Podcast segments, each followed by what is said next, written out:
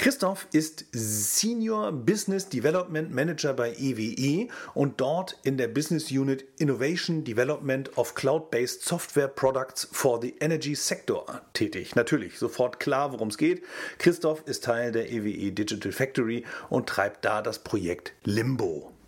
Was sich aber anhört wie der berühmte Stangentanz, bei dem zur Abwechslung die Latte nicht höher, sondern immer niedriger gelegt wird, ist ein Softwareprojekt, bei dem es genau darum geht, die Messlatte stetig weiter nach unten zu legen, um den kommunalen Liegenschaften die CO2-Emissionen auszutreiben. Über das Enera-Projekt ist Christoph zu EWE e gekommen. Das Projekt ist eins von fünf Projekten, die im Rahmen des Förderprogramms Sintec das Schaufenster Intelligente Energie, digitale Agenda für die Energiewende des Bundeswirtschaftsministeriums gefördert wurde. Ich hänge hier auch nochmal das Ergebnis dieser Studie als Download in die Shownotes.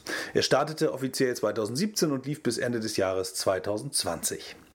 Mit Christoph und Limbo stelle ich heute das erste Projekt der EWE e Digital Factory vor. Es werden noch Gridlux und Codio folgen. Ob und wie Enera und Limbo zusammenhängen und was Christoph so im Detail macht, wo er herkommt und was ihn morgens aus dem Bett bringt, erfahrt ihr in dieser neuen Ausgabe des Digitale Stadtwerke Podcasts.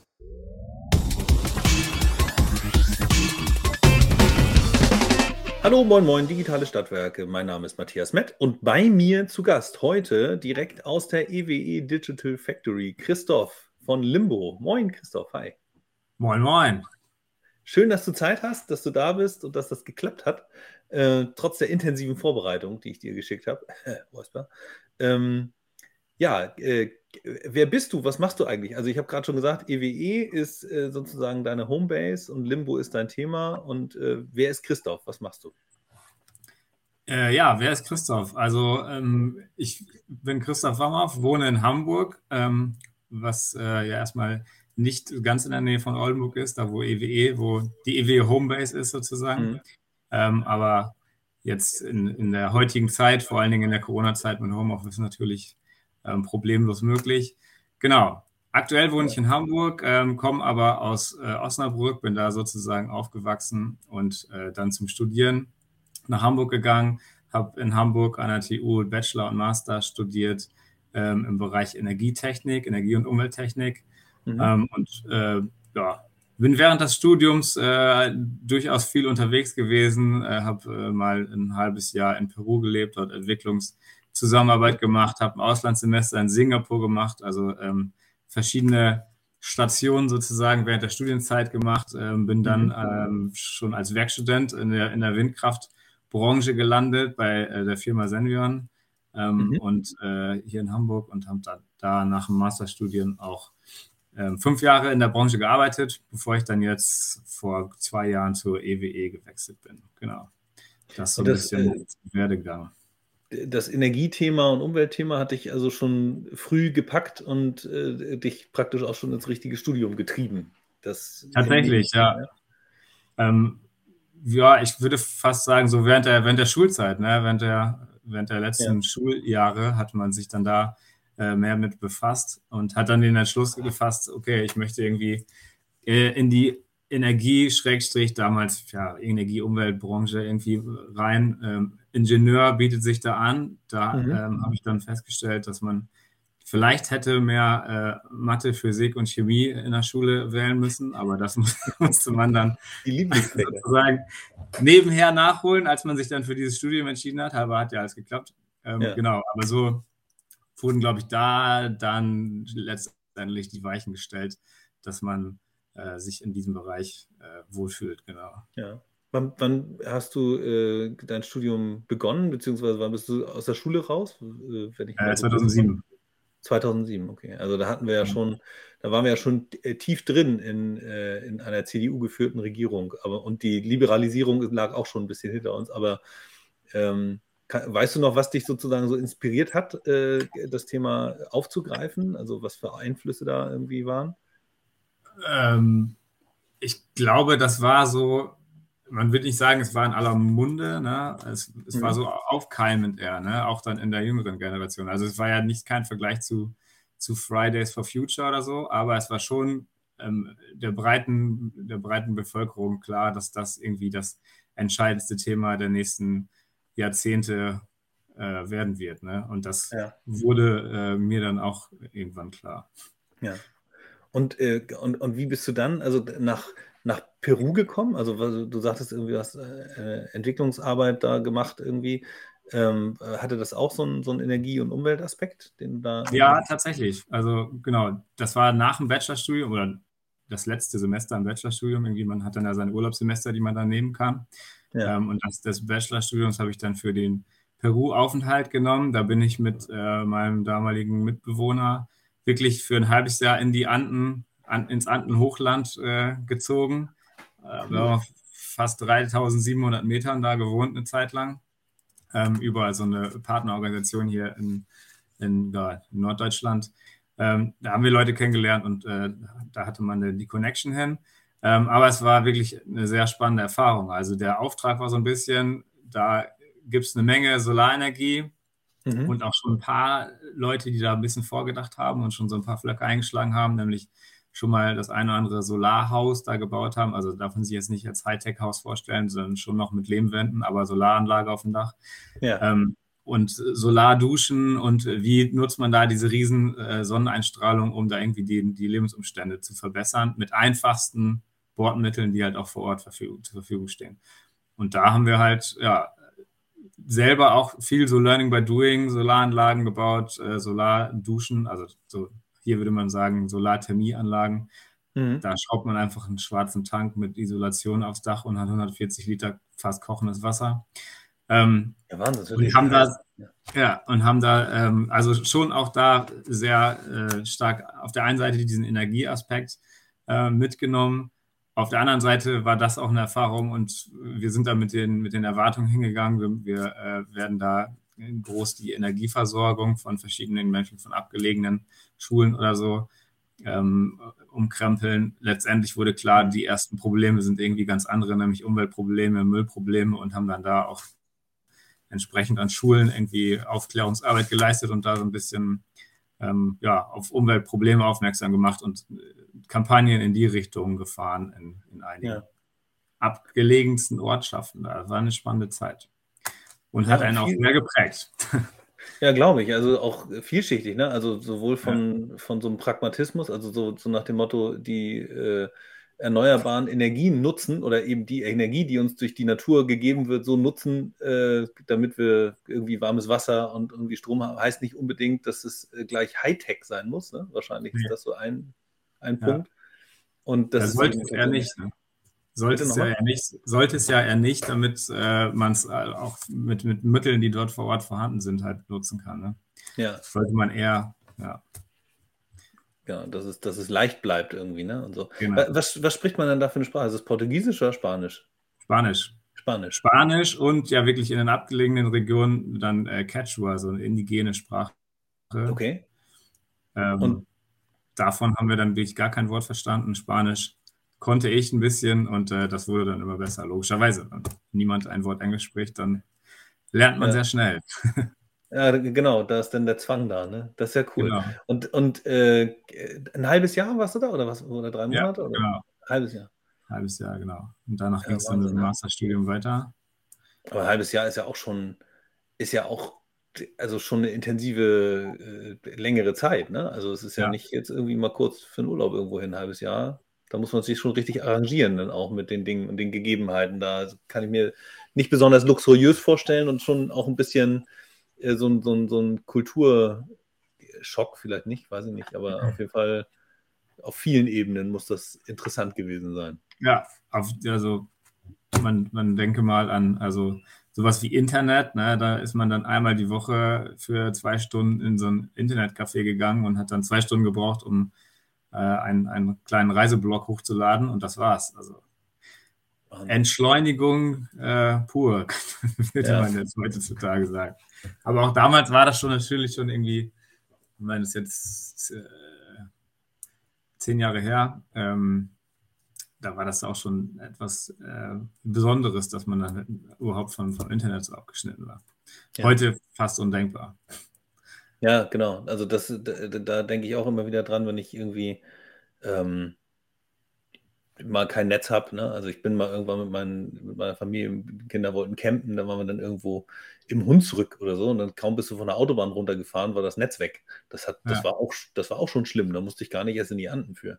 Und äh, äh, wobei hingegen in Schweden, da stehst du im tiefsten Wald, hast gar keine Orientierung mehr, aber das Netz ist da. das ist, ja. auch, ist auch interessant, finde ich. Ja. Und dann bist du, bist du zurückgekommen, hast deinen Master gemacht und dann war auch nochmal wieder klarer, was du beruflich machen willst danach? Ähm, genau, also es war ja ähm, Studium Energietechnik, das heißt jetzt nicht, dass es automatisch alles regenerativ äh, äh, Technologien sind, die man da lernt. Ist ja auch wichtig, dass man ähm, da das breite Spektrum erstmal abdeckt. Aber im Master wurde sich dann immer mehr, oder konnte man sich immer mehr vertiefen und dann entsprechend ja, Schwerpunkte setzen zu, zum Thema Solar, zum Thema Wind, zum Thema Wasserstoff, Brennstoffzellen. Ähm, und da kann man sich dann, oder konnte man sich ja, für sich persönlich so den, die, den Weg äh, suchen, dass es dann in die Richtung geht, die einen am meisten interessiert. Mhm. Und ja, auch, also da ist mir ähm, während des Studiums wird einem so in Norddeutschland natürlich klar, dass Windkraft das äh, große äh, Thema ist, beziehungsweise die große Säule dann der regenerativen Energieversorgung. Hm. Und äh, ja, als, aus ingenieurstechnischer Sicht natürlich auch ein spannendes Thema. Von daher ähm, bin ich dann erstmal da in der Branche gelandet. Also bist du denn direkt äh, zu einem Windkrafthersteller äh, oder äh, wie sagt man denn? Genau. Hersteller von Windkraftanlagen, da bist du dann gelandet, ja? Genau. Bei wem, wenn du, hm? Bei, bei Senvion, ähm, ja. hier in Hamburg, genau. Äh, ja, eine Firma, die äh, leider die, äh, die, den, den letzten, die letzte Phase jetzt nicht überlebt hat, der, ähm, ja, des viel zu schleppenden äh, Ausbaus der Erneuerbaren und vor allem der Windkraftanlagen in Deutschland. Also ähm, da war dann leider äh, für die Firma Ende. Ist, ist aber auch so, also ich stecke ja nicht äh, total drin in den ganzen politischen Entscheidungen und so, und, und äh, aber ich habe immer so das Gefühl, und das ist so hängen geblieben bei mir, dass die, dass Politik eine Menge kaputt gemacht hat, wo wir doch eigentlich relativ weit vorne waren, was, äh, was, was erneuerbare Energien auch herstellen von Windkraftanlagen ja. angeht. Da habe ich so das Gefühl, haben wir uns äh, schön selber Beine gestellt äh, und am Ende Dinge kaputt gemacht, die nicht hätten kaputt gehen sollen und dürfen. Ja, ich glaube, da hast du das dein Gefühl genau das Richtige. Also man kann es sich fast nicht erklären, wie man so eine ähm, Vorreiterfunktion, ich meine, die ersten Offshore-Windparks haben wir hier entwickelt, die ersten Windanlagen überhaupt, ist ja, ja irgendwie, also, ähm, also, wie man, wie man so eine Vorreiterposition aus der Hand geben kann, ist, ist ja, schwer nachvollziehbar. Ja, ja also ich finde es auch äh, interessant, zumindest darüber nachzudenken, welche, welche Lobbyströmungen sozusagen da ein Interesse dran haben konnten. So, und äh, wenn man dann so guckt, so nach dem Motto, wo fließt das Geld hin, ne? Ähm, ja. Sind, äh, fragt man sich, wie, wie kann das überhaupt sein, dass die überhaupt so einen Einfluss haben, äh, ausüben können, dass das irgendwie, und gucken nach Bayern irgendwie, wie heißt die 10H-Regel da? Ähm, das ist schon auch ja. schräg. Also muss ich genau, sagen, also das kann, ich kann es mir fast nicht erklären. Jemand, der diese 10H-Regel ähm, aufgestellt hat, ähm, der kann vorher nicht einmal auf eine Deutschlandkarte geguckt haben und gesehen haben, was das bedeutet, wenn man so eine Regel aufstellt. Dann bleibt nämlich fast gar kein, gar kein Standort mehr über, wo man überhaupt noch neue Anlagen bauen kann. Ja. Also Aber umso, umso wichtiger ist, ich rutsche hier gerade aus dem Bild raus, Entschuldigung. Ah, mein, ja. Der alte Mann hat sich nämlich hier schön den, der, der irgendwie den unteren Wirbel beim, beim Papiermüll wegbringen irgendwie rausgeknopselt und ähm, seitdem bin ich ein bisschen steif im Rücken. Ähm, die, äh, der Anspruch oder beziehungsweise ähm, ein Ziel würde ich jetzt mal so identifizieren bei dir ist also schon eben dieses das Thema Umwelt. Jetzt, wir haben ja das äh, 1,5 Grad Ziel und wir müssen irgendwie alle daran arbeiten, dass wir äh, CO2 Emissionen reduzieren. Wenn man sich dann auch deine erste Arbeits äh, sozusagen Station anschaut, dann passt das ja auch volle Kanne rein in, in sowas. Mhm. Also gehe ich davon aus, dass du auch in, ähm, auch deine, deine weiteren Stationen danach so ein kleines bisschen mit ausgesucht hast, ähm, was da passiert. Wie ging es weiter? Genau, also nach der Zeit äh, dann hier beim, äh, bei Senvion bin ich zu EWE e gewechselt. Mhm. Und da in, in, in, das Geschäftsfeld Innovation, also Digital Factory ist da ähm, unsere, unsere Gruppe, sage ich mal, innerhalb dieses Geschäftsfeldes, mhm. ähm, wo wir ja, digitale Transformation vorantreiben. Das ist so ein bisschen der Auftrag und, und ja, digitale, datengetriebene Geschäftsmodelle und Produkte entwickeln. Einerseits für den Konzern, ähm, um da ähm, verschiedene äh, Problemstellungen zu lösen, andererseits aber auch darüber hinaus äh, und auch ganz klar marktgetriebene ähm, ja, Produkte äh, an die Rampe zu stellen, sagen wir mal. Genau, und ja. da ähm, bin ich aber gelandet, um jetzt die, äh, den roten Faden vielleicht nicht abreißen zu lassen. Mhm ähm, über das Enera-Projekt. Ähm, zumindest bin ich für dieses Enera-Projekt äh, dort äh, hingewechselt. Ähm, das äh, vielleicht mal kurz zur Einordnung. Es, es war sehr, sehr eins von äh, fünf großen ähm, ähm, ja, Projekten, um die Energiewende in, in Reallaboren zu testen, in, in äh, fünf großen Modellregionen in Deutschland. Mhm. Ähm, die Modellregion vom Enera-Projekt äh, war ja Ostfriesland im weitesten Sinne, also Nordwestdeutschland. Und ähm, da wurde halt in wirklich unter, unter sagen wir mal, einmal Realbedingungen ähm, geschaut, welche Akteure ähm, müssen alle mit ins Boot und welche Maßnahmen müssen umgesetzt werden, um dann eine hundertprozentige Energiewende schaffen zu können.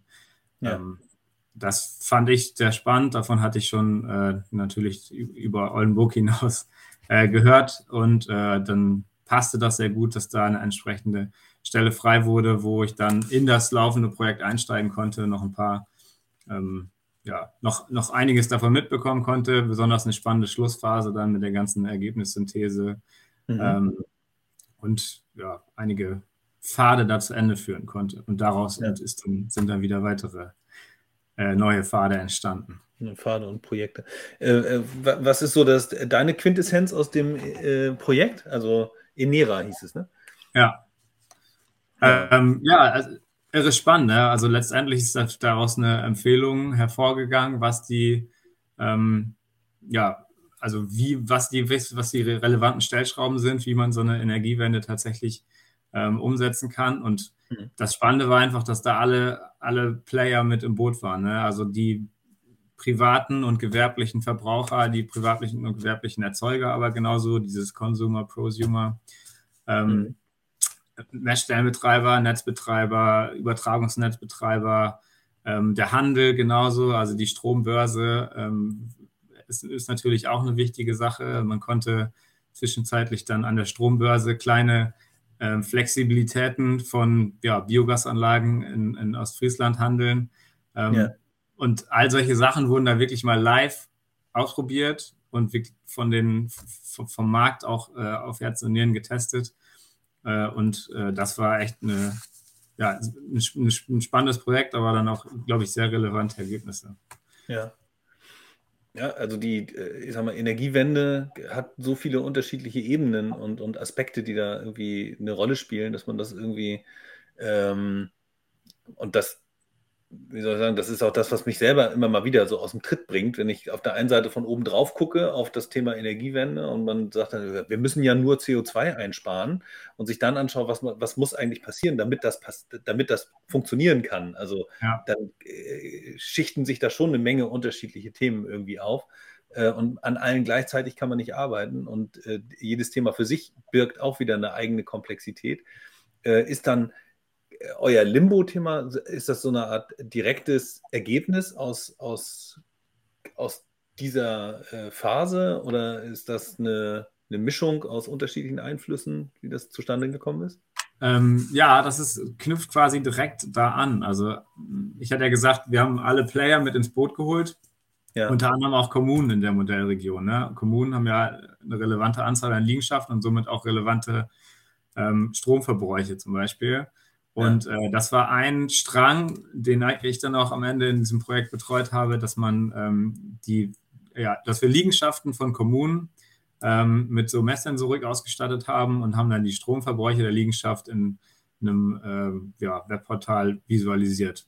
Also relativ einfache Geschichte, technischer Durchstich stellt sich gar nicht so einfach dar, aber hm. letztendlich eine sehr einfache Maßnahme, die aber zu dann auch schon guten Erkenntnissen geführt hat. Ne? Also man ähm, visualisiert den Stromverbrauch, schafft dadurch Bewusstsein, wie, äh, wie, wie, wie, verhalten sich eigentlich äh, meine Liegenschaften in meiner Kommune mhm. und ähm, erreicht allein dadurch, dass durch so eine sehr, sehr einfache Maßnahme ähm, echt schon relevante äh, Änderungen in, in dem Verhalten zum Beispiel von, von Nutzern in Liegenschaften und so weiter. Und dann spannenderweise kam da auch noch Corona dazu, ja. ähm, wo dann ja teilweise, was heißt teilweise, flächendeckend Schulen, Kindergärten zugemacht wurden, aber teilweise dann klar wurde, der Stromverbrauch ändert sich aber nicht, obwohl die Schule geschlossen ist.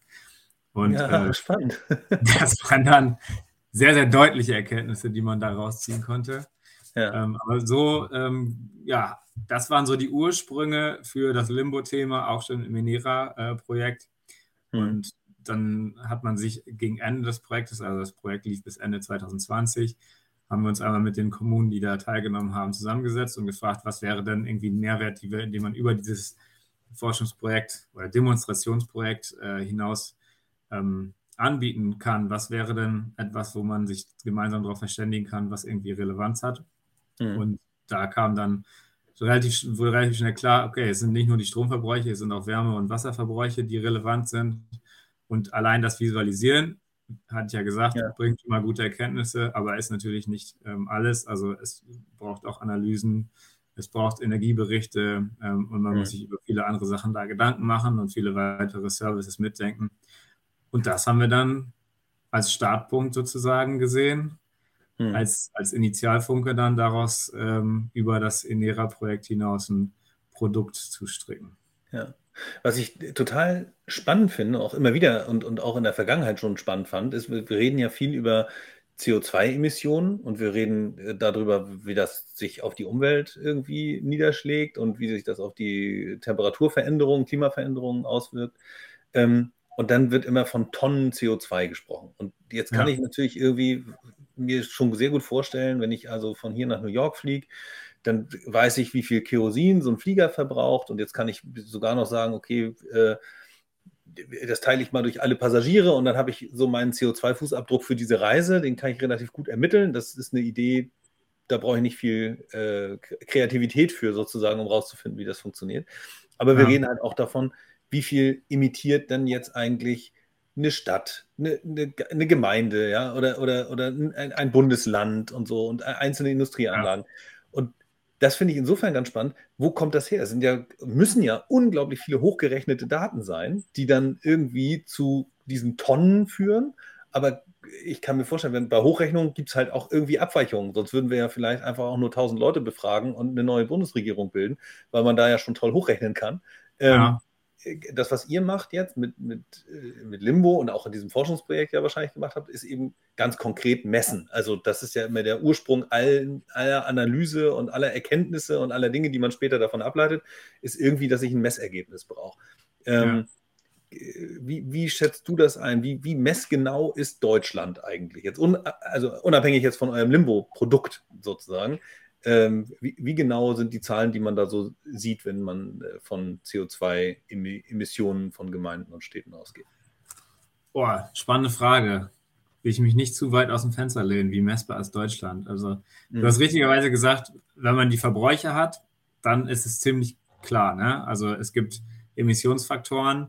Wenn ich mhm. weiß, wie viele Kilowattstunden ich in meinen, irgendwas in meinem Betrieb, in meiner Liegenschaft, in meiner Kommune verbraucht habe und ich weiß, welchen Strommix ich habe. Dann habe ich einen klaren Klimafaktor, äh, einen Emissionsfaktor und kann, das, kann da anhand dessen die Emissionen berechnen.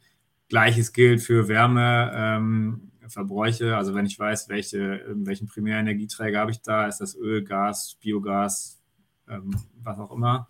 Da mhm. gibt es klare Emissionsfaktoren, dann kann ich das berechnen. Ähm, wo es dann schwieriger wird, ist, wenn ich äh, eine ganze Kommune oder wie du das, eine ganze Stadt, ganz Deutschland bilanzieren möchte. Ähm, da fließt, fließt ja alles mit ein und man muss wirklich haarscharf ähm, ähm, ja auch, auch Systemgrenzen erstecken. Ne? Also mhm. wie mache ich das?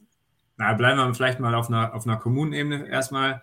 Landwirtschaft ja. ist ein spannendes Thema. Ne? Also Emissionen aus der Landwirtschaft, unglaublich schwer zu bilanzieren, ähm, weil man gar nicht so ganz genau den Überblick hat, was kommt alles rein, was geht hier alles raus.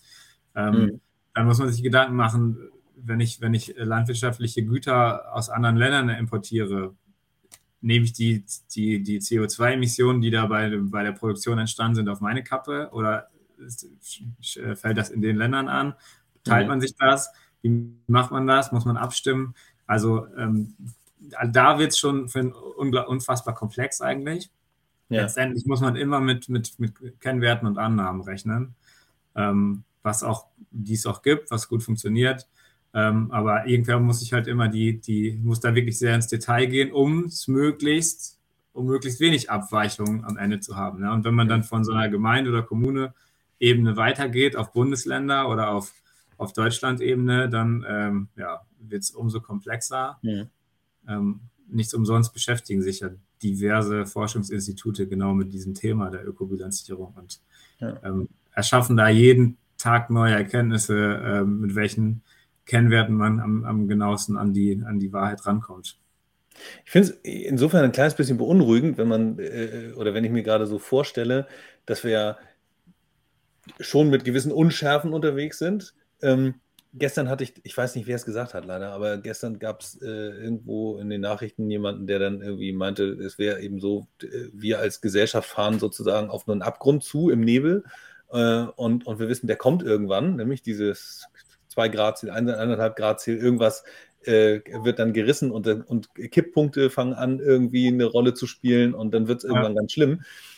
Und wir fangen noch nicht richtig an, diese Dinge einzusparen. So. Und dann gibt es immer diese, äh, die, die Stimmen aus dem Off, äh, die dann äh, sagen, wir wissen noch gar nicht genau, wo kann man einsparen und was ist wirklich relevant und äh, so.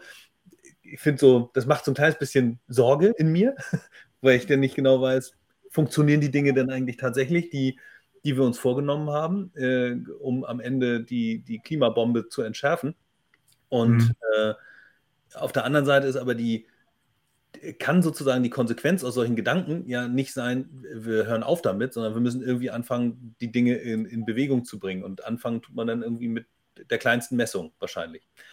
Ja, man darf es, glaube ich, nicht vermischen. Ne? Also ja. es ist nicht so viel Pessimismus äh, wahrscheinlich angebracht. Letztendlich, ähm, was ich gerade berichtet habe, ist natürlich, wenn man das, wenn man das möglichst genau bilanzieren will, dann wird es unfassbar komplex. Was aber klar auf der Hand liegt, ist, was sind die großen Hebel? Ja? Was, Mhm. Wo können wir am schnellsten CO2 einsparen? Und mehr müssen wir auch erstmal nicht wissen. Ne? Also das ist ja oft so der Fall, dass man dann in, in, so, eine, in so eine Detaildiskussion abrutscht und sagt, ja, wenn ich äh, hier nicht einspare, dann brauche ich da auch nicht machen und so weiter. Wichtig ist, dass man irgendwo anfängt und wo wir in Deutschland anfangen können und wo, der, wo die größten Hebel sind, das wissen wir ja. Und das haben wir ja zum Beispiel mit äh, Stromproduktion aus, aus Kohle und, und fossilen Energieträgern ist ja vollkommen klar, wo, äh, wo die, die Hebel sind oder äh, Verkehrswende, was ja jetzt auch aktuell, ähm, glaube ich, politisch auch überall angekommen ist, dass das ähm, die Punkte sind, wo man am ehesten ansetzen muss und wo man jetzt auch klare Flöcke einschlagen muss, mhm. was hoffentlich, glaube ich, auch gerade passiert. Und ich denke, dass die, ähm, dass zum Beispiel große, wenn es äh, um Liegenschaften geht, Gebäude geht, da haben wir jetzt, weiß ich nicht, große, große Wohnungsbaugesellschaften, die ähm, zusammenhängende Gebäudestrukturen irgendwie ja. äh, einerseits unter Kontrolle haben und eben die Kommunen selbst. Und jetzt habt ihr Limbo als Projekt gegründet oder wie, ja, innerhalb der Digital Factory. Also genau. ich habe immer noch ein Problem mit dem, ich muss es nochmal üben, EWE e Digital Factory.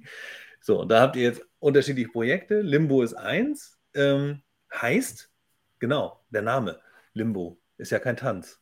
Wofür genau. steht Limbo? Ja, ist auch ein karibischer Tanz, aber Limbo steht in unserem Fall für Liegenschaften, Monitoren, Bewerten, Optimieren. Ähm. Ehrlicherweise haben wir natürlich irgendwie auch ein, äh, ein, paar Buchstaben gesucht, die zusammen einen, äh, einen Sinn ergeben, der auch hängen bleibt, sagen wir es mal so. Ja. ähm, genau, und es ist, wie ich gerade gesagt habe, ein, ein ähm, Tool für digitales kommunales Energiemanagement. Mhm. Als, als Initialfunke, wie gesagt, diese Erkenntnisse aus dem INERA-Projekt weiterer Initialfunke war, dass äh, zumindest in Niedersachsen die Kommunen ab nächstem Jahr verpflichtet sind, jährlich Energieberichte zu machen. Hm. Ja, also die ähm, in puncto Energieeffizienz äh, werden auch die, äh, ja, gibt es auch immer mehr Vorgaben und immer mehr Ziele, die da gesetzt werden oder die sich von den Kommunen selber gesteckt werden. Mhm. Das ist vielleicht auch so eine Analogie zum Limbo-Tanz. Also die Messlatte wird immer mhm. weiter runtergesetzt und man muss ja. immer weiter zusehen, dass man äh, noch weiter dabei bleibt. Ja, gut. ähm, cool. Und äh, so, äh, ja, so gibt es in vielen Kommunen gerade das Thema. Wir müssen uns mit Energiemanagement beschäftigen. Ähm, wie machen wir das? Einige machen das schon seit Jahren. Ähm, manche professioneller, vielleicht etwas größere Kommunen, manche einfach auf Excel-Tabellenbasis, ne, wie man das kennt, ähm, mhm. um so über die Jahre zumindest so ein bisschen die Verbräuche zu erfassen. Manche machen auch gar nichts, aber überall findet jetzt rapide ein Umdenken statt. Ähm, es werden Stellen geschaffen, Klimaschutzmanager in vielen Kommunen. Also man sieht, da ist ziemlich Musik drin und mhm. ja, vielleicht nicht zuletzt dadurch, dass man jetzt auch verpflichtet ist, solche Energieberichte zu machen. Mhm. Und ähm, das ist dann alles irgendwo bei uns mit eingeflossen. Wir haben uns mit Kommunen zusammengesetzt und ein Konzept entwickelt, Mitte letzten Jahres, Anfang letzten Jahres, wie, ähm, was muss da alles drin sein, haben so unsere Vorstellungen ähm, einmal präsentiert und immer wieder Feedback abge abgeholt, haben dann angefangen zu entwickeln, ungefähr äh, ja, im Sommer letzten Jahres und ähm, haben immer wieder Workshops gemacht, geguckt, wo äh, haben wir es noch nicht geblickt, wo haben wir vielleicht mhm. auch zu, zu kompliziert gedacht, ähm, wie, ist, wie sind die Realitä re reellen äh, Situationen in Kommunen. Ähm, also äh, da haben wir quasi mit, mit Kommunen für Kommunen so ein Produkt entwickelt, was dann jetzt äh, seit Anfang diesen Jahres auch schon, wo die ersten Kommunen auf der Plattform sind. Ähm, genau, und ja, die, die es werden immer mehr, die ersten Lizenzen, also wirklichen Lizenzen laufen jetzt so seit Sommer. Wir haben dieses Jahr 2021 so ein bisschen als Pilotphase mhm. genommen ähm, und Pilot-Testphase, erste Betriebsphase, äh, sodass wir, wir haben uns vorgenommen, und da sind wir auch gut im Zeitplan, dass wir bis Ende diesen Jahres alles, alle Features und alle, alle Umfänge, die wir uns überlegt haben, äh, so fertig sind und so anbieten können, dass es wirklich ein rundes Produkt ist. Hm. So also ich, habe ja einmal einen kurzen Blick reinwerfen äh, können in euer Tool und ich ähm, finde so, also erstmal ist natürlich im Namen äh, cool, also monitoren, bewerten und optimieren. Das passt ja schon auch in eine ähm, chronologische Reihenfolge. Also erstmal mhm. Monitoring erstmal herzustellen. Und meine erste Frage, die ich ja hatte, äh, war, ähm, wie kriegt ihr denn die ganzen Daten da rein, um Himmels Willen? Das muss, ich habe erst an Smart Meter gedacht, an irgendwelche elektronischen, keine Ahnung was, äh, Lösungen, die dann irgendwie mit sehr viel Aufwand irgendwo installiert werden müssen. Und dann hast du mir erklärt, dass ihr das einfach auch mit dem QR-Code und mit einer App macht, und weil, weil es äh, äh Zähler jenseits von Strom, also für Gas, äh, Gas, und Wasser, ja gar nicht irgendwie vorgesehen gibt als äh, elektronische Metering-Lösung sozusagen. Ne? Ähm, genau. Stößt ihr da oder stoßt ihr da häufiger auf, auf, auf so ein Vorurteil, wie ich das hatte? So nach dem Motto, oh Gott, das lass uns mal gar nicht erst angehen. Das ist ja wieder viel zu kompliziert. Definitiv, ne? Also in vielen Kommunen ist, ist erstmal die, die natürliche Ablehnung, oh Gott, oh Gott, das kostet uns total viel Zeit. Ne? Jetzt müssen wir auch noch Energiemanagement machen. Mhm. Äh, letztendlich ist er so, müsst ihr eh, also die Zeit wird da sowieso reinfließen. Besser, man benutzt halt irgendwie ein effizientes Tool. Ähm, wo es halt auf, auf, äh, auf Auswertungsseite, aber auch auf Datenerfassungsseite möglichst effizient zugeht. Mhm. Und äh, genau, du hast schon gesagt, also wie kommen die ganzen Daten da rein? Es gibt verschiedene Wege. Es gibt natürlich kann man die Daten manuell ins System äh, reintippern. Wir haben da ja so Masken gebaut, die möglichst intuitiv sind, wo man mhm. nicht durch verschiedene Seiten klicken muss, um da auf die richtige Seite zu kommen, sondern das funktioniert äh, sehr gut und soll natürlich auch von allen kommunalen Mitarbeitern ähm, ja, gemacht werden können. Also es ist ein webbasiertes Portal, mal kurz zwischengeschoben. Man muss keine Software ja. auf irgendwelchen Endgeräten installieren. Es läuft halt auf den ähm, Laptops, Tablets. Als App-Lösung gibt es das, wie gesagt, auch, sodass alle von überall aus zugreifen können und diese eine Datenbasis reinarbeiten können und sich aber von überall auch die Berichte und Analysen ziehen können. Genau. Also das ist sozusagen der, der der Weg, der auch geht, der auch immer geht, diese manuelle Eingabe. Ähm, was darüber hinausgeht, ist, dass es äh, auch teilweise im Feld jetzt schon Zähler gibt, die äh, die Verbrauchsdaten kommunizieren. Ähm, mhm. Also gerade bei höheren Verbrauchen über 100.000 Kilowattstunden ist das im Moment schon Standard. Ähm, mhm. Die sind dann am Folgetag bei uns im System. Über eine Schnittstelle zum Messstellenbetreiber funktioniert das. Äh, ja. Genauso wird das demnächst im Strombereich hoffentlich sehr flächendeckend sein, wenn die intelligenten Messsysteme ausgerollt sind. Gott sei Dank haben wir, wie ich gerade erklärt habe, alternative Lösungen, die Daten zu erfassen. Sonst müssten wir uns da äh, Jahre, müssen wir jahrelang würden wir an dem Nabel hängen, dass diese intelligenten Messsysteme immer weiter verschoben werden. Aber mhm. wenn es soweit ist, laufen die auch automatisch ins System. Und dann hast du gesagt, äh, genau, im Gas- und Wasserbereich ist es aktuell auf jeden Fall nicht State of the Art, dass da irgendwelche äh, Verbrauchsdaten automatisch kommuniziert werden. Ähm, da kann man dann mit einer App-Lösung äh, so einen QR-Code am Zähler scannen und hat dann die Daten automatisch hm. im System. Und also Moment, möglichst einfach und effizient auf der Datenerfassungsseite. Ja, und dann, und dann verbindet ihr äh, praktisch die, äh, diese Messdaten wieder mit dem Thema Primärenergie. Wenn ich jetzt äh, an, an Strom denke, da hast du, weiß ich nicht, ich weiß gar nicht, ob es irgendeine Kommune in Deutschland gibt, die noch Strom aus Kohlekraftwerken kriegt. Wahrscheinlich schon.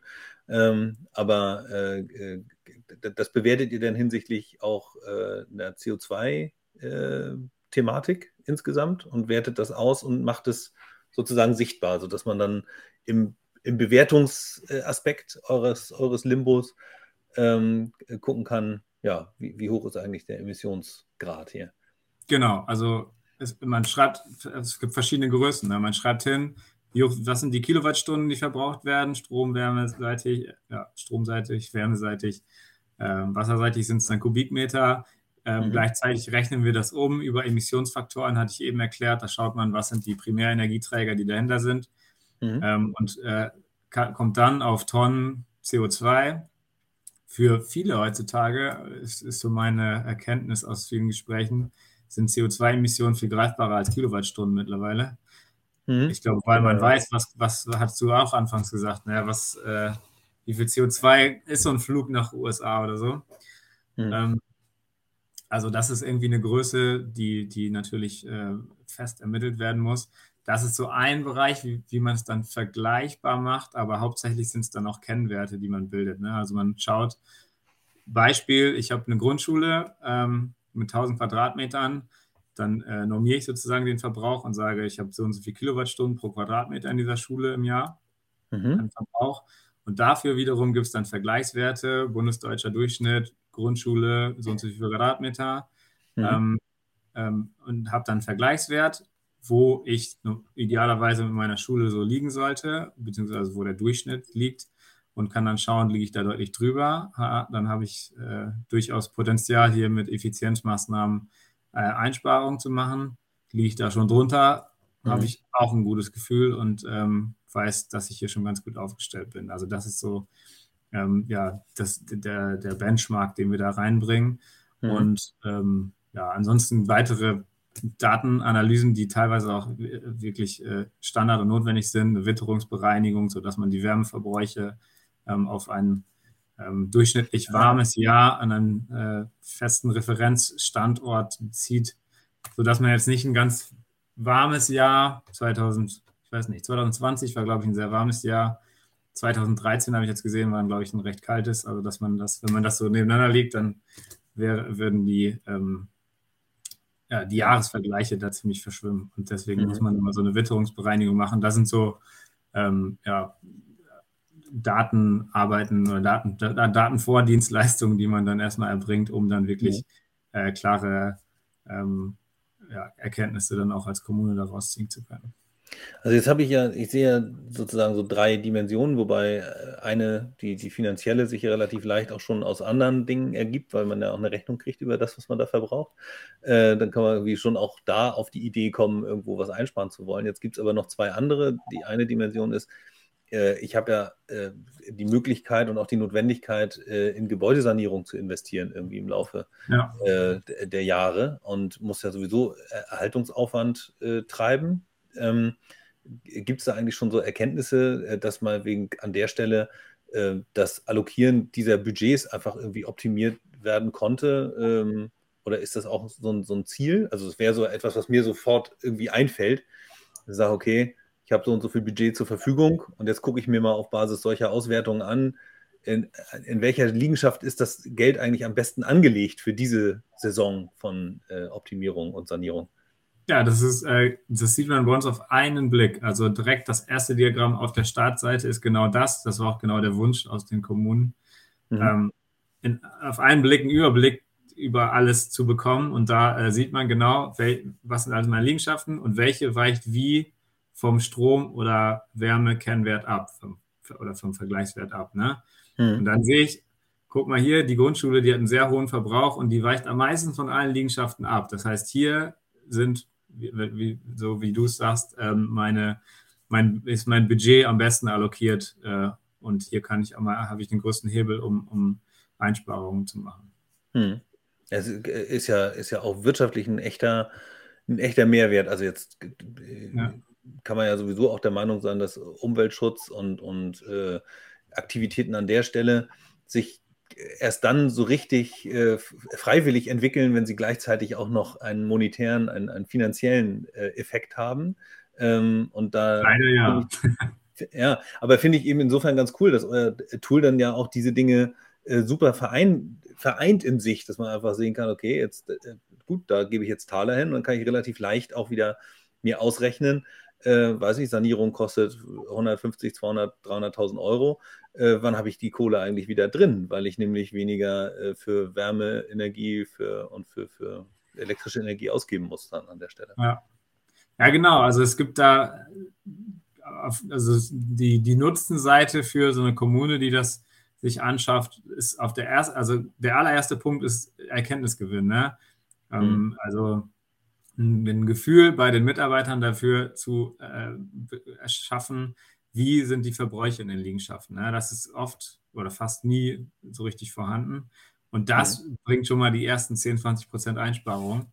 Ähm, jetzt über den Daumen, logischerweise, ja. aber Verhaltensänderungen, die, die aufgrund von ähm, ja, irgendwie mehr Erkenntnis des Ganzen äh, geschehen, die, die bringt schon allein die ersten Einsparungen, da muss ich gar keinen Euro für in die Hand nehmen, dass ich diese Einsparungen ähm, habe. Mhm. Und dann der zweite, die zweite Ebene von Effizienzmaßnahmen wäre dann sozusagen, dass ich wirklich ähm, meinetwegen bauliche Maßnahmen oder Energiemaßnahmen äh, umsetze, mhm. eine neue Dämmung, eine neue ähm, PV-Anlage etc., ähm, dass man dann wirklich in, in, im zweiten Schritt erst Geld in die Hand nehmen muss. Und was dann natürlich noch der Fall ist, ist, ich hatte es gerade gesagt, bis, bislang äh, passiert es in manchen Kommunen irgendwie auf Excel-Ebene, manche, manchmal gar nicht. Es wird aber demnächst passieren müssen, da geht, glaube ich, kein Weg dran vorbei. Und hier hat man dann halt ähm, eine Datenbank, wo alles reinläuft, wo Fehler geprüft wird, Validierungen geschehen und ähm, man den, den Aufwand der Datenerfassung viel geringer hat oder den, den Aufwand der Datenhaltung, der da Aufwand der Datenerfassung, den habe ich ja eben schon mal äh, mhm. beleuchtet ähm, sodass man hier echt äh, an verschiedenen Ecken großen Nutzen hat. Man spart auch durchaus Zeit und Personal ein, wenn man diese Energieberichte relativ ähm, automatisiert generieren kann und da nicht, ähm, wie es so jetzt die, die ersten Durchschnittswerte zeigen, 30 Prozent von einem kommunalen Mitarbeiter der Jahresarbeitszeit ähm, für so einen Energiebericht draufgehen. Also da, ja. ja. Das lohnt sich, glaube ich, an verschiedensten Ecken. Ja, man kann äh, sehr schön kreativ werden mit dem, äh, mit dem Erkenntnisgewinn. Ne? Also das ja. Äh, auch direkt äh, zu, zu Monitoren in die Liegenschaft rein oder Push-Nachrichten an Hausmeister schicken, äh, wenn irgendwo was auffällig ist oder so. Äh, da, wenn man erstmal diese, diese Kerndaten sozusagen erfasst hat, dann kann man irgendwie auf der Basis sicherlich noch ganz viele weitere Iterationsschleifen auch drehen und gucken, wie man das Produkt auch nochmal über die Jahre nochmal schärft und nochmal besser macht. Und äh, als, ich sag mal, als alter Software-Mogel äh, weiß ich ja schon, dass, dass dein Produkt nur besser wird, wenn das Feedback äh, derjenigen auch kommt, die das benutzen. Äh, genau. Insofern wünsche ich euch da sehr viel Erfolg, dass das ordentlich eingesetzt werden kann. Ähm, ich hatte noch die andere Dimension, das war das Thema, das Thema Marketing. Also wir wissen ja, es gibt ja so auch diese Klimaberichte, wollte ich gerade sagen, oder äh, du hast Energieberichte gerade genannt. Es gibt ja auch mhm. die ähm, CO2-Bilanz, die man irgendwie erstellen kann. Und dafür ist einerseits natürlich immer sehr mühsam, diese Informationen zusammenzustellen. Ich habe das aber auch bei euch gesehen, wie cool und einfach das geht mit dem, ist ja auch nur ein Klick und dann weiß ich, da habe ich da so einen so Export und kann mir das ganze Dokument schon rausziehen und das wird wahrscheinlich die Arbeit an so einem Bericht irrsinnig erleichtern. Ja. Ähm, und äh, auf der anderen Seite ist es aber auch so, ich habe immer das Gefühl, es wird noch viel zu wenig damit angegeben. Also in dem Moment, wo, wo einer anfängt, damit mal richtig zu trommeln und zu sagen, guck mal hier, wie cool, wie geil wir das gemacht haben. In den letzten zwei Jahren haben wir hier reduziert und da optimiert und so. Äh, dann ziehen andere nach. Wenn der eine trommelt und sich auf die Brust schlägt, dann äh, dauert es eigentlich in der, erfahrungsgemäß nicht lange, bis der nächste auch kommt und das haben will. Ja. Ähm, wie sind da so eure Erfahrungen bislang? Ja, also interessante Erfahrung gemacht. Ne? Das, was du gerade sagst, das haben wir auf jeden Fall vor, auch zusammen mit den Kommunen. Wir haben jetzt echt ein paar auch ähm, ja, sehr innovative Kommunen mit an Bord, die äh, da, glaube ich, auch Lust haben, ähm, das meinetwegen weiterzutragen. Teilweise auch Landkreise, die sowieso ähm, oder in deren Gebiet weitere Kommunen sind und äh, die, die das dann irgendwie mit Enthusiasmus da ähm, äh, weiter erzählen können. Aber mhm. was ich auch eine Erfahrung gemacht habe, ist, dass eine Kommune sagt, äh, ich hatte zum Beispiel mal vorgeschlagen, wir können ja auf der Kommunalwebseite vorne irgendwie so einen kleinen, so einen kleinen Kasten machen, wo drin steht, wir haben dieses Jahr schon so und so viel CO2 ähm, eingespart oder wir haben zum Beispiel schon mit unseren PV-Anlagen auf den Schulen schon so und so viele Kilowattstunden erzeugt. Ja. Äh, nee, nee, das äh, wollen wir lieber nicht so öffentlich machen. War auch schon mal eine Rückmeldung. Ähm, ja, weil da glaube ich einfach, da, da ist, das ist, das ist die Realität, ne? So ist das, äh, so wird damit umgegangen, äh, mhm. teilweise, dass man sagt, oh nee, da sind wir bestimmt schlecht aufgestellt. Ist man vielleicht ja so, auch und will dann, äh, will das gar nicht so öffentlich machen. Ähm, also da wird, glaube ich, jetzt ein, ein, ein, rapider Ruck durch die äh, mhm. Kommunen auch gehen, dass, dass, dass das sich ändert, ne? dass alle da eher dann in Zukunft das Gefühl haben, wir sind da gut aufgestellt und wie du sagst, da trommeln und äh, das publik machen wollen. Hm. Ja, dann äh, genau, aber dafür braucht man auch wieder die Erkenntnis und auch vielleicht so ein bisschen dieses interne Benchmarken, ne? so unter vorgehaltener Hand zumindest. So, also eigentlich steht ihr mittlerweile ganz gut da. Also die anderen da sind alle viel schlechter. Könnt ihr jetzt schon mal mit angeben. Hm. Also das wäre ja was, was ihr mit Sicherheit auch. Ihr habt ja die Vergleichswerte wahrscheinlich ja. der verschiedenen äh, genau. Kommunen und, und, und äh, insofern kann ich mir vorstellen, dass da was ganz Spannendes geht. Ja. Ähm, genau. Äh, jetzt, jetzt ist es ja so, ich finde ja, gute Erfindungen ähm, muss man im Zweifel nicht zweimal machen, ähm, vor allem weil natürlich eine Menge Zeit reingegangen ist bei euch. Also ihr habt jetzt einmal natürlich erstmal dieses ganze Erprobungsprojekt gemacht, dann habt ihr jetzt äh, angefangen, habt das ganze Jahr oder, oder einen Großteil des Jahres äh, 20 und 21 ja auch mit Entwicklung, mit Feedback und mit Erstellung des Produktes irgendwie äh, verbracht. Ähm, und da der Effekt ja irgendwie so klar auf der Hand liegt, macht es ja irgendwie Sinn, dass andere davon einfach profitieren können. Wie, wie bringt ihr das an den Markt? Verkauft ihr das nur sozusagen unter dem EWE Limbo Label oder kann ich jetzt auch als Energieversorger, äh, weiß ich, in der Oberpfalz kommen und sagen, Hey Christoph, äh, ich würde das ganz gerne meinen Kommunen hier auch irgendwie anbieten, aber da muss äh, mein Label draufkleben. Geht sowas? Ja, also das haben wir, machen wir gerade auch schon mit einigen anderen. Ähm, mhm. Also wir haben es natürlich erstmal den, den Kommunen im EWE, e, in der EWE-Netzregion ähm, angeboten, beziehungsweise sind einfach öfter mal auf die zugegangen. Mhm. Ehrlicherweise während der Entwicklungs- und Pilotphase freut man sich ja erstmal, wenn man so ein paar ähm, feste, äh, sagen wir mal, Kunden oder Pilotkunden hat und mhm. mit denen gut arbeiten kann. Ähm, da hat man ja noch gar nicht so die große Werbetrommel äh, im Hinterkopf. Das passiert ja. jetzt eigentlich erst, ne, dass wir wirklich auf erstmal die äh, Kommunen in, in der EW-Netzregion zugehen. Ähm, gleichzeitig aber auch, ich habe gerade so, während du die Frage gestellt hast, überlegt, so fast aus allen Bundesländern haben wir auch schon Anfragen, glaube ich, selbst aus dem mhm. Saarland auch schon, ähm, dass wir ähm, ja, sogar auch, ja, ich dachte so, okay, sogar relativ weit weg und auch relativ ja. klein. Ähm, ja. ja, sorry. Ich wollte jetzt, jetzt nicht irgendwie blöd klingen. Ähm, äh, genau, also man sieht, das ist deutschlandweit irgendwie ein Thema. Nicht nur, weil jetzt hier in Niedersachsen irgendwelche Energieberichte gefordert werden, das wird in Deutschland äh, so, sicherlich auch ähm, in allen Bundesländern irgendwie ähnlich äh, gehandhabt werden.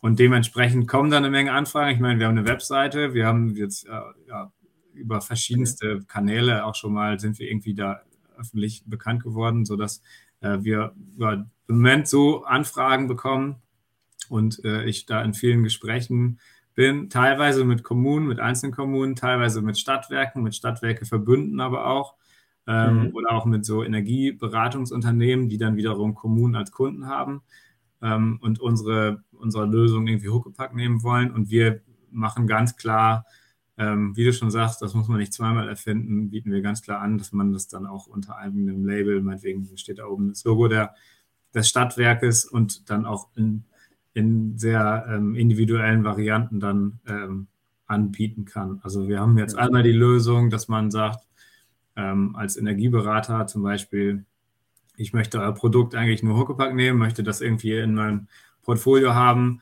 möchte aber sonst gar nicht so viel Arbeit damit haben. Also wenn es dann ans Eingemachte mit den Kommunen geht, dann könnt ihr gerne wieder das, das Step übernehmen und da die Abstimmung machen. Ähm, mhm. Ich habe aber auch einen anderen Fall, wo dann Stadtwerkeverbund sagt, ähm, hier alles, was Energiefragen und Themen sind, da sind wir der erste Ansprechpartner für unsere Kommunen. Mhm. Ähm, und dann äh, wollen wir das gefälligst auch komplett übernehmen. Ähm, das können wir genauso machen. Ne? Das ähm, ja. wir dann sozusagen einen Rahmenvertrag mit dem Stadtwerk, ähm, Stadtwerkeverband oder so machen und dann ähm, da ja. sozusagen unser Produkt äh, rüberschieben. Klar ist dann irgendwie Updates und Dienstleistungen und Service und so weiter auch mit drin, aber gegenüber den Kommunen müssen wir gar nicht unbedingt selber auftreten. Ne? Mhm. also alle, alle Spielvarianten möglich. Ne? Wenn, äh, wie sieht denn das aus, wenn man jetzt äh, das implementiert, das ganze Limbo-System? Dann habe ich natürlich irgendwie habe ich die Monitoring-Plattform, die ja gefüttert werden muss mit Informationen. Und jetzt stelle ich mir gerade vor, dass der wesentliche Part und der komplizierteste Part wahrscheinlich der ist, dass man überhaupt mal die Erfassung dieser äh, Verbrauchsdaten äh, auf die Kette kriegt. Ähm, ja wie sind da eure bisherigen Erfahrungen, was Implementationszeit äh, angeht und äh, auch die, das Onboarden der, der, der Menschen, die letzten Endes ja, ich sag mal, jede, jede Liegenschaft braucht so ihren Paten wahrscheinlich, der, der da auch für, ja. das, für das Ablesen dann zuständig ist. Ne? Wie schwer und langwierig ist das, das anzubahnen und onzuboarden? Also bei den, bei dem Personal ähm, kann ich gar nicht verlässlich sagen. Ja, du sagst schon, jede Liegenschaft braucht einen Paten. Natürlich muss diese Hausmeister äh, äh, Runde damit an Bord sein. Und die müssen auch Bock darauf haben. Ne? Die müssen auch irgendwie ein bisschen angeteasert werden, dass, die, dass man äh, hier wirklich was bewegen kann, wenn man da ähm, ja, erstmal Daten reinfüttert und dann aber auch Erkenntnisse rauszieht. Ähm, das ist, obliegt dann letztendlich den Kommunen, äh, inwieweit sie da ihre Mannschaft motivieren können. Ähm, und da mhm. weiß jetzt auch nicht, wie viel Zeit da reinfließt. Ich kann aber sagen, es gibt natürlich oft irgendwie eine historische Datenbasis und die mhm. pflegen wir ein. Ich habe jetzt gestern gerade von einer äh, weiteren Kommune das nochmal gemacht, so mit 30 Liegenschaften oder so. Das schafft man äh, ganz gut an einem Tag, dass man einmal sagt, ich möchte hier alle Liegenschaften anlegen, ich möchte alle Zählpunkte anlegen und ich möchte alle historischen Verbräuche, ja. die irgendwo vorliegen, äh, einmal ins System spielen. Ne? Das ist jetzt nicht, okay, in, das ist nicht in zwei, zwei Klicks gemacht, logischerweise. Irgendwie muss man die, mhm, die alte und die neue Welt verbinden. Aber es ist jetzt auch nicht so, dass da jemand ein halbes Jahr dran sitzt und da das System aufsetzen muss. muss also doch, einmal, ja. Re relativ schnelle äh, Realisierung äh, in, der, in der Umsetzung, erstmal, dass man die Plattform überhaupt mal stehen hat. Ne? Also ihr müsst es wahrscheinlich für, für so einen neuen Mandanten ja irgendwie auch ausrollen, dass der ja. ein eigenes äh, Thema bekommt oder ein eigenes Limbo kriegt. Genau, also Cloud, es, es, ist eine webbasierte Plattform. Du meldest dich an, ja. kriegst eine E-Mail mit einem Passwort und dann kannst du, bist du drauf. So, und dann ist erstmal alles leer. Jetzt mhm. gibt es zwei Wege. Entweder du sagst, ich lege jetzt hier selber meine Architektur, meine Liegenschaften an. Mhm. Oder eigentlich gibt es drei Wege. Weg zwei wäre, wir haben eine, eine, historische Datenbasis, wir haben schon eine Liste der Liegenschaften dann mhm. kann man das da übertragen. Und der dritte Weg wäre, dass man das uns rüberschickt und sagt, hier, macht das mal gerne für uns, das bieten wir auch an. Ja. Haben wir jetzt auch für einige Kommunen schon gemacht. Ist auch für mich sehr interessant, da lernt man sehr viel, wenn man, Entschuldigung, dass ich die unterbreche, ja, dass man, äh, ja. wenn man ähm, ja, die, die äh, Daten da einpflegt, dann sieht man, während man das reinpflegt, ja auch schon die einzelnen Trends und wie es in der Kommune so zugeht und so. Man lernt da, glaube ich, auch selber sehr viel dran. Hm. Und auch so, so ähm, jetzt höre ich gerade raus, wie so ein Geschäftsmodell sein kann. Also es gibt eine Dienstleistung äh, beim, beim Befüllen, äh, die unter Umständen auch Taler kostet. Es gibt natürlich den Betrieb der, der Plattform. Ich könnte mir jetzt vorstellen, dass es irgendwie auch Zähler- oder liegenschaftsabhängig ist und da sich vielleicht irgendwie auch ein Pricing skaliert. Ähm, macht ihr denn auch also die Fragen stelle ich jetzt quasi gerade. Dahinter allen steht ein Fragezeichen. Wenn du was dazu ja. sagen möchtest, kannst du das gleich tun. Ähm, und, und beratet ihr auch? Also wäre es auch eine Möglichkeit zu sagen, okay, es gibt ähm, jemanden, der auf Basis dieser Erhebungen, die dann stattfinden, auch die Erkenntnis sozusagen äh, moderiert und sagt, ihr könnt mit uns irgendwie ein Quartalsgespräch führen und wir erzählen euch dann gerade, was da gerade so passiert ist? Ja, also steht in unserem Leistungskatalog. Wir haben. Ja, okay. Lass mal also, ich muss das noch verlinken nachher hier. kommt alles in die Show Notes. Ja, sehr gerne. Also mhm. ähm, Schulung ist auch ein Thema, ne? Oder ähm, auch irgendwie einmal. Es kann ja auch durchaus den Fall geben, dass man sagt, hier, wir haben hier irgendwie interessante Datensätze, wir wissen aber jetzt nicht so ganz genau, ähm, wo, warum es die oder die Auswirkung hat. Kann man das mhm. nicht mal ein bisschen mit, mit ein bisschen äh, Datenintelligenz äh, überprüfen. Und da haben wir natürlich auch die genau die passenden Leute bei uns äh, im Geschäftsfeld und in der Gruppe, die äh, sich dann nochmal mit sowas auseinandersetzen können. Sowas bieten wir auch an, stets zumindest im Leistungskatalog. Jetzt haben wir uns natürlich erstmal auf die Fertigstellung des Produktes konzentriert und mhm, ähm, ja, ja. Ähm, haben aber sicherlich auch solche äh, Sachen da im Petto, die wir anbieten können. Letztendlich ist es aber ein Lizenz, äh, Modell und zwar ein recht einfach gestricktes. Du hast schon gesagt, es kommt darauf an, wie viele Liegenschaften und wie viele Nutzer man im System haben möchte. Mhm. Und dann gibt es ein Lizenzmodell, einjährige Laufzeit. Also ähm, teilweise wollen die Kommunen ja auch Förderungen dafür beantragen. Man, es gibt natürlich diverse Fördertöpfe für die Einführung von Energiemanagementsystemen. Und ich glaube, mhm. da tun wir uns keinen Gefallen, wenn wir da ein ultra kompliziertes Lizenzmodell äh, äh, aufstellen, äh, wo dann, wo es dann umso komplizierter ist, in, an irgendwelche Förderungen ranzukommen. Äh, dementsprechend ist es recht simpel. Es kommt auf die Faktoren an, wie viele Liegenschaften und wie viele Nutzer. Und ähm, dann gibt es optionale Sachen, wie wir pflegen einmalig die Daten ein oder wir machen mal eine Schulung oder solche Sachen. Mhm. Ja, okay, cool. Dann ähm, würde ich tatsächlich diese ganzen Dinge inklusive äh, deinen deine Kontaktdaten bzw. dein LinkedIn-Profil würde ich auch äh, gerne hier in die Shownotes schreiben. Ja. Ähm, und äh, auch gerne noch den Hinweis auf unseren Stadtwerke Innovators Day, den wir im Januar 2022 durchführen werden, am 27. nämlich. Der heißt dann allerdings auch Stadtwerke Impact Day. Äh, hier bei euch äh, im, in Bezug auf Limbo würde ich sagen, passt das beides zusammen. Es ist nämlich eine Innovation, die sich auch irgendwie impactmäßig ähm, in, in, im Klimaschutz manifestieren kann.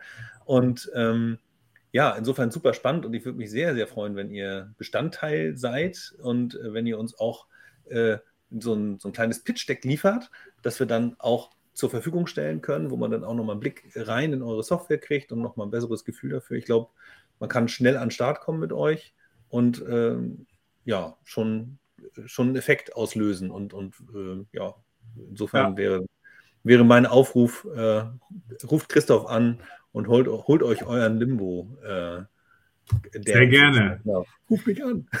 ja, also sehr ja. gerne. Das sind genau die, die, die äh, Sachen, die jetzt vor uns liegen, ne? dass man ähm, dass man diese Pilotphase äh, jetzt das auch wirklich abschließt und sagt, jetzt gehen wir nochmal richtig nach vorne und machen ein paar Kampagnen und da passt natürlich so ein Stadtwerke Impact Day sehr gut äh, dazu. Ja, cool.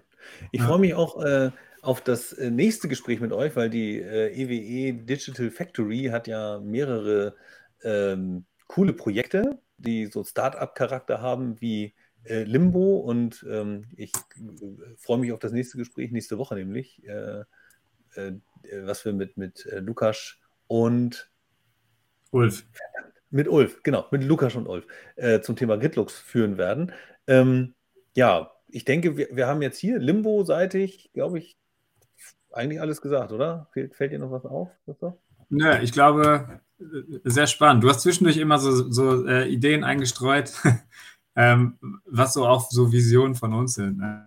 Ja. Also Alarmfunktionen, Erinnerungsfunktionen für Hausmeister. Du hast so ein Benchmarking zwischen Kommunen, das hatte ich auch schon im Kopf, dass man, klar muss man da die Einverständniserklärung von den Kommunen einholen, aber dass man sagt, äh, wollt ihr euch nicht mal mit der Nachbargemeinde vergleichen, wenn ihr beide einverstanden seid? Und solche ähm, ja, Ideen, die du die ganze Zeit eingestreut hattest, die haben wir auch und darüber hinaus natürlich noch eine Menge weiterer Visionen. Richtig, richtig cool finde ich, wenn, wenn man äh, sich überlegt, was man heute eben machen kann, als, äh, auch als Mitarbeiter innerhalb einer Kommune, kann man eben aktiv am am Klimaschutz mitarbeiten. Also auch wenn es so kleine Stückchen sind, das ist ja nicht unbedingt, ja. weiß ich nicht, du bist jetzt nicht verantwortlich für Hunderttausende von Tonnen CO2, aber es fängt an mit der kleinsten Messung und es geht los, dass die Turnhalle halt nicht, wenn, wenn niemand Sport da drin macht, irgendwie äh, auf 20 Grad oder 30 Grad erhitzt werden muss.